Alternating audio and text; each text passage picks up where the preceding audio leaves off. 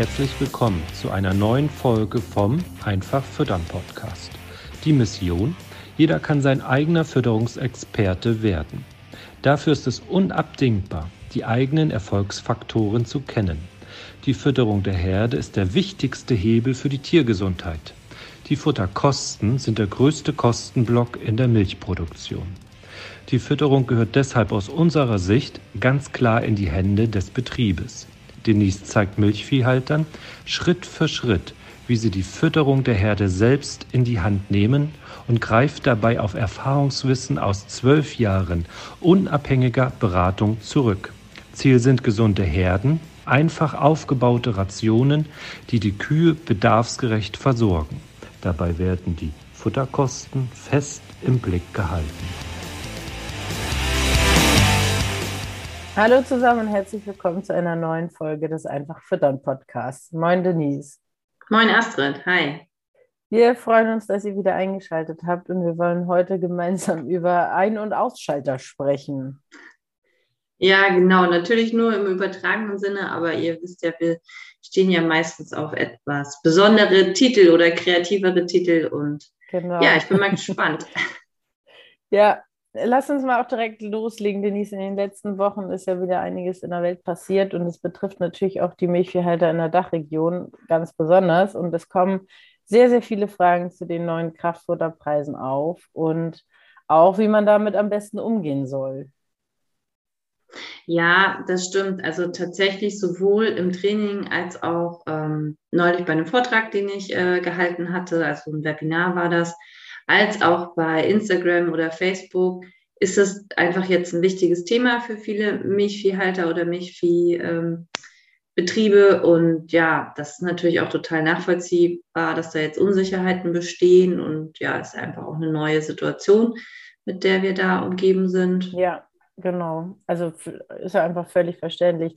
Was gibst du den Landwirten für Tipps mit auf den Weg? Sollen sie jetzt alle Kontrakte für 40 Euro pro Doppelzentner abschließen oder warten sie besser noch?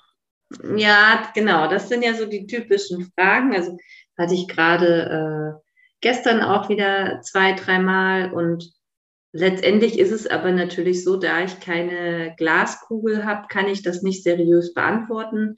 Ich weiß ja leider überhaupt nicht, was in den nächsten Tagen, Wochen oder auch Monaten passieren wird und ähm, ja, wie sich das dann entsprechend auf die äh, Rohstoffpreise, auf die äh, Getreidepreise, Kraftfutterpreise allgemein oder auch auf den Milchpreis auswirken wird. Und aus dem Grund ist es natürlich für mich jetzt schwierig und ich halte es, wie gesagt, auch nicht für seriös, wenn ich da dann Vorhersagen äh, treffe, ja, wie dann der Milchviehhalter oder alle Milchviehhalter sollen jetzt XY machen und dann wird es auf jeden Fall gut für sie ausgehen. Also dazu bin ich jetzt leider auch nicht in der Position Nein, ähm, und würde mich da auch nicht weit aus dem Fenster lehnen.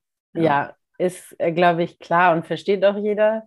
Ähm, natürlich wollen wir trotzdem den Zuhörern gerne was mit äh, auf den Weg geben oder an die Hand geben. Was sagst du denn jetzt üblicherweise, wenn Kunden dich fragen? Hm, dass sie auf jeden Fall äh, versuchen sollten, die Entscheidung so unternehmerisch wie möglich zu treffen. Also dass sie wirklich ähm, möglichst emotionslos an diese Entscheidungen, die da getroffen werden müssen, herangehen, ob das jetzt ein neuer Kontrakt ist, ob der Kontrakt ab August läuft oder ab Juli oder wie auch immer und äh, auch welche Futtermittel sie dann vielleicht kontraktieren. Also all das sind ja so Sachen, die man sich jetzt als Betrieb, als Unternehmer durch den Kopf gehen lässt. Und ähm, mir ist es einfach sehr, sehr wichtig, dass man sich dann tatsächlich mal die aktuelle Situation sowieso ja regelmäßig durchrechnet. Das sollte man auch in ähm, jeglichen anderen Zeiten, außer in diesen. Und äh, dass man sich dann aber auch unterschiedliche Szenarien durchrechnet. Also weil ja jeder Betrieb doch sehr individuell ist. Jeder hat so seinen eigenen Standort. Der eine hat äh, sehr viel Dauergrünland, der andere hat vielleicht sogar noch sehr viel Ackerfläche und dadurch noch eine andere Flexibilität als jetzt so ein typischer Dauergrünlandbetrieb. Ähm, ja, und dann gibt es natürlich auch die unterschiedlichen Milchleistungsniveaus, auf denen sich die Herden bewegen, die dann ja auch äh, bestimmte Vorgaben machen an die Flexibilität jetzt in der Fütterungsstrategie, die dann so eine Herde mit sich bringt. Und aus dem Grund macht es in meiner Welt halt immer sehr viel Sinn, dass man sich einmal so anschaut, wie sieht es denn aktuell aus, vielleicht auch nochmal mit dem Steuerberater die Situation der letzten Wochen und Monate diskutiert. Man hat äh, hoffentlich dann auch so einen eigenen Liquiditätsplan. Also den braucht man ja nicht nur, wenn es schlecht läuft, sondern auch vor allen Dingen in guten Phasen, um dann äh, beispielsweise sich auch auszurechnen, wie viel Rücklagen kann ich mir äh, machen, damit ich dann eben, wenn es mal wieder nicht ganz so rund läuft oder wenn dann so Sondersituationen sind wie jetzt, auch ein bisschen was habe, worauf ich zurückgreifen kann. Ja, kannst du das noch ein bisschen konkreter sagen? Was das ja, also man bedeutet? muss genau, man muss halt seine aktuellen Futterkosten tatsächlich kennen und auch am besten die zukünftigen. Also ein einfaches Beispiel sind ja die aktuell sehr hohen Dünger- und Dieselpreise. Und dadurch steigen ja auch die Grundfutterpreise natürlich an. Ne? Wir sehen das jetzt bei uns im Training noch nicht so konkret, weil das Grundfutter, das derzeit verfüttert wird, ist das Grundfutter aus 2021. Und da waren ja einfach die Voraussetzungen andere. Ja. Aber ähm, wenn man sich jetzt beispielsweise anschaut, äh, was der Dünger in diesem Jahr gekostet hat, geht es da einfach um mehrere hundert Euro pro Hektar, die man jetzt mehr äh, aufs Land gefahren hat, mal von dem Diesel abgesehen, wenn man dann dafür volltanken musste, dass man überhaupt losfahren kann mit dem Düngerstreuer. Es sollten also äh, nicht nur die aktuellen Kraftfutterpreise und die äh, aktuellen Milchpreise berücksichtigt werden in den einzelnen die Szenarien, die man sich dann durchrechnet, sondern eben auch die äh, Folgekosten im Bereich des Grundfutters schon mal mit einkalkuliert werden, weil das Grundfutter wird ja üblicherweise dann auch ab Sommer schon auf vielen Betrieben verfüttert was man dann geerntet hat. Und ja, dass man einfach so ein bisschen guckt, ähm, was äh, bleibt dann übrig, wie lange kann ich äh, die Situation mitgehen oder mittragen. Ne?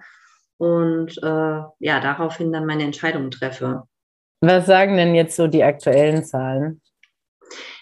Ja, tatsächlich ist es so, dass die aktuellen Zahlen der äh, Betriebe ganz klar zeigen, dass natürlich die Futterkosten in den letzten drei, vier Monaten eigentlich auch schon, also nicht erst jetzt in den letzten Wochen, ähm, bereits stark angestiegen sind. Also wir haben meistens so drei bis sechs Cent mehr pro Milchkilogramm. Ist ja oft auch der Grund, weshalb Betriebe zu uns ins Training kommen, weil sie einfach sich sicher sein wollen, dass sie da nichts übersehen, weil ja ein Cent unnötige zusätzliche Futterkosten ist ja auch gerade auf größeren Betrieben oder eigentlich auf allen Betrieben anteilig ja ein großer Hebel. Und ähm, es sind natürlich auch die Milchpreise angezogen in den letzten äh, Monaten. Ja. Und dadurch sieht der IOFC, also das Einkommen nach Futterkosten auf vielen Betrieben, erstmal gar nicht so schlecht aus. Das ist halt das, was ich gerade schon angeteasert habe. Ähm, dass man aber natürlich berücksichtigen muss, und ich glaube, das merken die Betriebe ja auch im Alltag jetzt bereits, äh, wenn sie dann keine Kontrakte haben, dann sind die ganzen weiteren, ja, ob das jetzt Diesel ist, Dünger oder andere Sachen, sind ja schon bereits teurer geworden. Und auch die Lohnunternehmerabrechnung wird höher ausfallen, weil da ja auch der Sprit mehr kostet und so weiter und so fort. Deswegen wird ja auch automatisch dann mehr Cashflow nach den Futterkosten noch äh, benötigt, ne, um dann da auch noch die Kosten gut decken zu können, die im Betrieb ja. anfallen. Und da muss man ganz einfach sagen, ähm, dass man diese monatliche Liquiditätsplanung, die ich vorhin schon angesprochen habe, einfach ganz klar im Blick halten sollte. Und aus meiner Sicht, das haben wir aber ja auch schon in dem einen oder anderen Podcast gesagt, ist es total wichtig, dass man die immer hat. Nicht nur in Phasen, wo irgendwie Milchpreis schlecht ist oder irgendwie gerade Stall gebaut wird, ja. sondern dass man auch regelmäßig äh, weiß, wie viel Geld kann ich mir zur Seite packen, das, was ich eben schon sagte, und auch die Geldrückberichte wirklich zeitnah mit dem Steuerberater durchgeht, also nicht irgendwie erst nach einem halben Jahr sich das anguckt, wie verschiebt sich das jetzt gerade bei mir auf dem Betrieb durch die aktuelle Situation, ähm, ja, sondern was passiert da direkt, ne? Also wie wir, wir haben ja auch irgendwie nach äh, vier bis sechs Wochen immer schon den Abschluss vom letzten Monat. Und ja. ähm, die Möglichkeit haben ja Betriebe auch. Und da sollten sie dann ihrem Steuerbüro auch entsprechend ganz klar sagen, dass ihnen das wichtig ist, dass das zeitnah äh, eine Datenbesprechung gibt einfach. Ja, ich glaube, das genau ist auch, auch wiederum für alle soweit verständlich. Jetzt fragt sich vielleicht der eine oder andere, was das mit diesem Titel noch auf sich hat. genau. Vielleicht erzähl mal, äh, auch um vielleicht dann auch die Kurve nochmal zur Fütterung zu den Kühen auch dann sozusagen direkt zu kriegen. Ähm, genau, was hat das mit An- und Ausschalten zu tun? Ja, richtig. Wir müssen ja den Titel der Podcast-Folge jetzt hier noch kurz legitimieren. Und ähm, ja, was war jetzt die Idee bei dem Thema? Natürlich kommt dann häufig die Frage auf äh, von den Betrieben, ob sie nicht auch auf andere Futtermittel ausweichen können ne? und ob mhm. sie da nicht äh, beispielsweise auf Eiweißfuttermittel, die in der Region angebaut werden können, ob sie vielleicht sogar selber jetzt welche anbauen in diesem Jahr ausweichen können. Und aus dem Grund kommt so ein bisschen dieser Titel Ein- und Ausschalter, weil es jetzt tatsächlich bei äh, den Milchviehherden natürlich nicht so ist, dass man so komplett die Fütterungsstrategie über den Haufen werfen kann, wenn es gerade besonders gut läuft, weil die Kühe das einem nicht, ähm, ja, nicht wenig übel nehmen, oder? Du, du meinst jetzt dieses Jahr 11.000 und nächstes Jahr, oder letztes Jahr 11.000, dieses Jahr 9.000, ähm, das meinst du mit übel nehmen, oder? Ja, genau, dass es halt einfach nicht äh, so ja. geht, ne, weil es dann schief läuft. Ja. Und ähm, tatsächlich gerade im Hochleistungsbereich, die Herden sich da unserer Erfahrung nach wenig flexibel zeigen. Jeder, der Hochleistungsherde im Stall hat, äh, weiß, was ich meine. Weshalb man sich schon auch konkret überlegen sollte oder einfach überlegen muss, von welchem Szenario man jetzt ausgeht und ob es sich lohnt, äh, bereits auf andere Futtermittel auszuweichen.